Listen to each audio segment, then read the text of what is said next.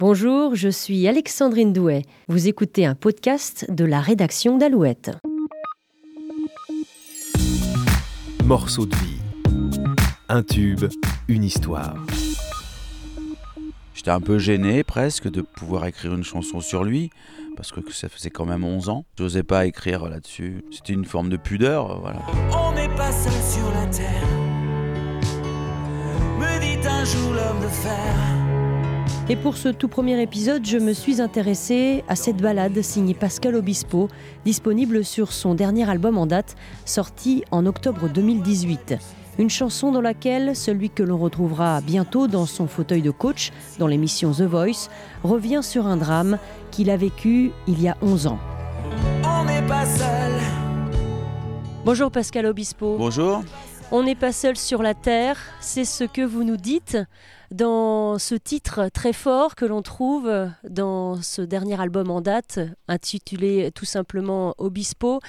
Départemental 106, c'est comme si c'était hier, un mardi soir de février, sur un deux roues en solitaire. Alors cette chanson, eh bien, elle commence comme un simple fait divers. La différence, c'est que ce fait divers, eh bien, vous, vous l'avez vécu. Oui, exactement. J'ai voulu euh, commencer cette chanson. euh, voilà, comme un, article de journal, effectivement. J'étais sur euh, une route un soir euh, et puis j'ai vu un, éclair au loin. J'ai pris peur et je me suis arrêté. J'ai vu euh, des débris au milieu de la route avec un corps qui gisait, qui venait de se faire renverser par un chauffard.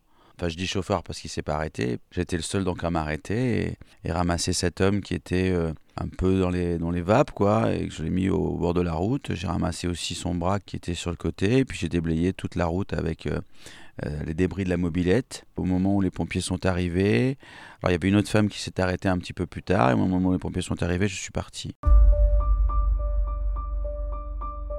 Et la victime s'appelle Nicolas Lacambre, l'homme de fer dont parle Pascal Obispo dans sa chanson. C'est peu de temps après sa sortie du coma, au moment de faire sa déposition auprès de la police, que Nicolas, âgé de 24 ans à l'époque, apprend l'identité de celui qui lui a sauvé la vie. Mais il aura fallu attendre un an avant que Nicolas et Pascal se rencontrent enfin. La rencontre était tout à fait fortuite. En fait, j'ai pas du tout cherché à prendre contact avec. Euh, Tout de suite, je me suis résigné à l'idée que c'était impossible. Donc, j'ai euh, j'ai travaillé dans ma reconstruction. Je me suis concentré sur ma rééducation, sur tout mon, mon parcours hospitalier. Un an et demi après, les, les Girondins ont été champions et donc euh, j'ai demandé à ma compagne, vu que j'avais pas pu suivre la saison, de m'emmener parce qu'il y avait la, la présentation du, du titre de champion des Girondins de Bordeaux. Je lui ai demandé de m'emmener à cette présentation de la coupe euh, place des Quinconces. Mais en, tant que personne handicapée, je me suis retrouvé donc tout devant, euh, au bord de la scène, et donc les joueurs sont arrivés avec euh, avec certains joueurs VIP, et puis est arrivé Pascal Obispo. euh, ma compagne l'a appelé, euh, c'est tout de suite échangé les coordonnées. Euh, ce jour-là, je lui ai surtout dit eh, merci de m'avoir sauvé la vie parce que grâce à vous, ben, euh, ma fille, euh, je la vois sourire chaque matin quand elle se réveille, et puis euh, elle peut avoir son papa pour continuer à grandir, à avoir un équilibre pour grandir. Voilà, c'était surtout ça euh, que je souhaitais lui, lui dire.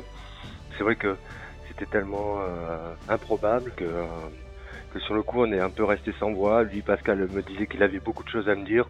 Que voilà, ça l'avait marqué aussi de son côté, que ça l'a pas laissé indifférent et que voilà, il, avait eu euh, beaucoup de, mal euh, à passer cette épreuve et que euh, voilà, si nos chemins s'étaient croisés, que c'était pas pour rien et que il n'y avait pas de place au hasard et que on restera en contact. voilà, donc c'est pour ça qu'il m'avait donné son mail et puis le numéro de son agent pour qu'on puisse entretenir une correspondance tout au long de ces années. Au fur et à mesure, on, a entretenu une correspondance sur Twitter, exactement, euh, en privé, évidemment. Et j'ai découvert quelqu'un de, très courageux et, quelqu'un de, très euh, déterminé euh, à vouloir vivre sa vie autrement, avec un courage que les gens valident euh, n'ont pas forcément.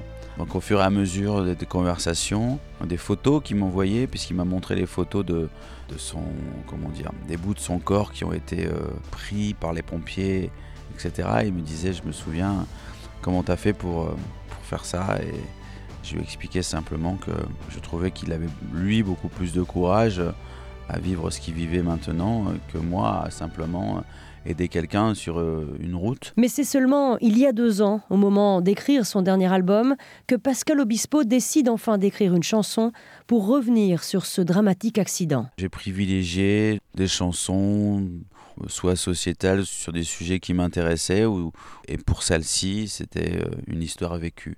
J'étais un peu gêné presque de pouvoir écrire une chanson sur lui, parce que ça faisait quand même 11 ans. Je n'osais pas écrire là-dessus. C'était une forme de pudeur, voilà. Je suis quelqu'un d'un peu sauvage, mais, mais j'ai quand même un peu de, de, pudeur pour certaines choses.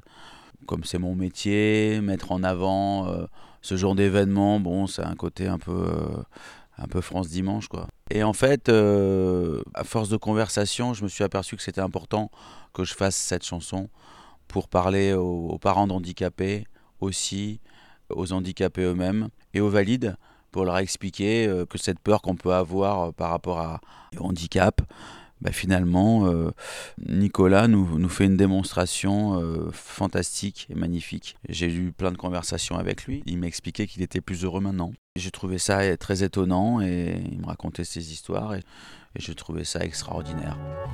On n'est pas seul sur la terre, me dit un jour l'homme de fer. On n'est pas seul au monde dans nos nuits vagabondes suite, j'ai eu cette phrase euh, On n'est pas seul sur la Terre. Euh. Je trouvais qu'elle avait trois niveaux, c'est-à-dire le, le, premier niveau étant, euh, comment dire, l'accident avec le chauffard. Comme on dit, eh ben, on n'est pas seul sur la Terre, cette espèce de. un peu avec de cynisme et de deuxième degré. On n'est pas seul, ça c'était le deuxième aspect, c'est la solidarité, puisque je suis arrivé là. Et le troisième, c'est le don de, de lui-même qu'il fait aux autres, cette espèce de solidarité qu'il a envers les autres gens, l'amour et la bienveillance qu'il donne aux autres. Euh, on n'est pas seul sur la terre.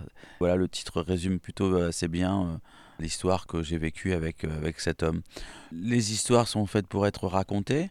Moi, je fais de la musique, donc je, l'ai fait en musique, tout simplement. Et après avoir écrit ce morceau, Pascal Obispo a poussé son ami à écrire, à raconter cette histoire dans un livre. Au fur et à mesure des années, on brisait pas trop la glace sur le, le soir de l'accident, ce qui s'était passé, puis qui j'étais avant, voilà. On parlait un petit peu du présent et du futur, mais pas vraiment, voilà, de, de de la cause de notre rencontre. Et puis euh, donc lui a ressenti l'envie euh, dix ans plus tard d'en écrire une chanson. Et puis il m'a dit voilà j'ai rencontré un, être exceptionnel et je voudrais euh, l'écrire en chanson, parler de notre rencontre et de, de ce soir de février. Donc du coup euh, il m'a demandé de lui écrire quelques lignes pour pour décrire un petit peu ben, en fait qui j'étais, qu'est-ce qui m'est arrivé euh, voilà après par la suite et donc euh, en lui écrivant ces quelques lignes pour l'inspirer pour la chanson, il a trouvé qu'il y avait beaucoup de messages d'espoir de de résilience. Et donc euh, il m'a encouragé à continuer. Puis il m'a dit voilà tu devrais euh, vraiment écrire un livre parce qu'il y a énormément de personnes qui ont besoin d'entendre ça de lire ça. Et euh, c'est tellement rare venant d'une personne qui a qui a beaucoup souffert d'entendre que il faut aussi penser aux autres que euh, il est important que tu fasses ce livre. Et puis euh, pour m'encourager il m'avait dit bon mais si tu écris le livre je signerai la préface. Donc on était parti lui d'un côté à écrire la chanson et puis moi à écrire le livre ce livre porte d'ailleurs le même titre que la chanson de Pascal Obispo, un livre paru en septembre dernier. Pascal Obispo et Nicolas Lacambre ont affiché leur amitié dans le clip de la chanson. On les voit tous les deux face à face dans un décor minimaliste, un fond blanc, une table, deux chaises, un clip émouvant. Le tournage a lui aussi été particulièrement chargé en émotions.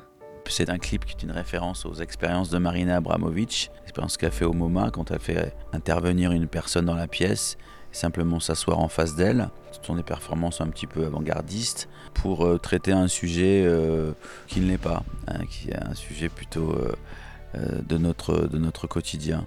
Tête à tête, c'est pas facile hein, de se retrouver face à face, et puis avec cette chanson, les caméras autour de nous, moi j'ai pas l'habitude en plus euh, c'est pas mon milieu donc du coup c'est euh, parce qu'elle a su me mettre très à l'aise euh, les personnes lors du tournage pareil. Et c'est vrai que ça a été fort en émotion de, tourner ces images de se remémorer un petit peu euh, ce moment en tête à tête. C'est vrai que c'était une situation particulière mais euh, je retiens que des bonnes choses comme les 11 années qui font notre amitié. Je retiens surtout le positif et tout le bonheur que ça m'apporte aujourd'hui. Aujourd'hui Nicolas Lacambre savoure chaque jour qui passe. Rien que pour voir grandir Chiara, sa fille. Euh, elle a 13 ans aujourd'hui, elle avait euh, deux ans et demi à l'époque, donc euh, c'est une grande fille aujourd'hui, une, belle fille bien, courageuse qui m'a apporté euh, beaucoup de force et de courage. Aujourd'hui, euh, quand je me suis réveillé du coma après arriver en chambre, c'est la première personne pour laquelle j'ai eu envie de sourire, pour qui j'ai eu envie de me battre et puis de montrer que malgré tout la vie s'arrêtait pas là et que on n'avait pas fini d'avancer ensemble. Et c'est vrai que si elle n'avait pas été là, peut-être que j'aurais mis plus de temps à comprendre. Et elle m'a, elle a essayé de me montrer dans son regard qu'il fallait pas être effrayé par le handicap et, et qu'il fallait eh l'accepter et puis, et puis vivre avec. voilà. Merci d'avoir écouté ce tout premier épisode. Et n'hésitez pas à vous abonner sur votre plateforme d'écoute préférée. Rendez-vous la semaine prochaine pour le deuxième numéro. Christophe Mahé sera notre prochain invité. À très bientôt.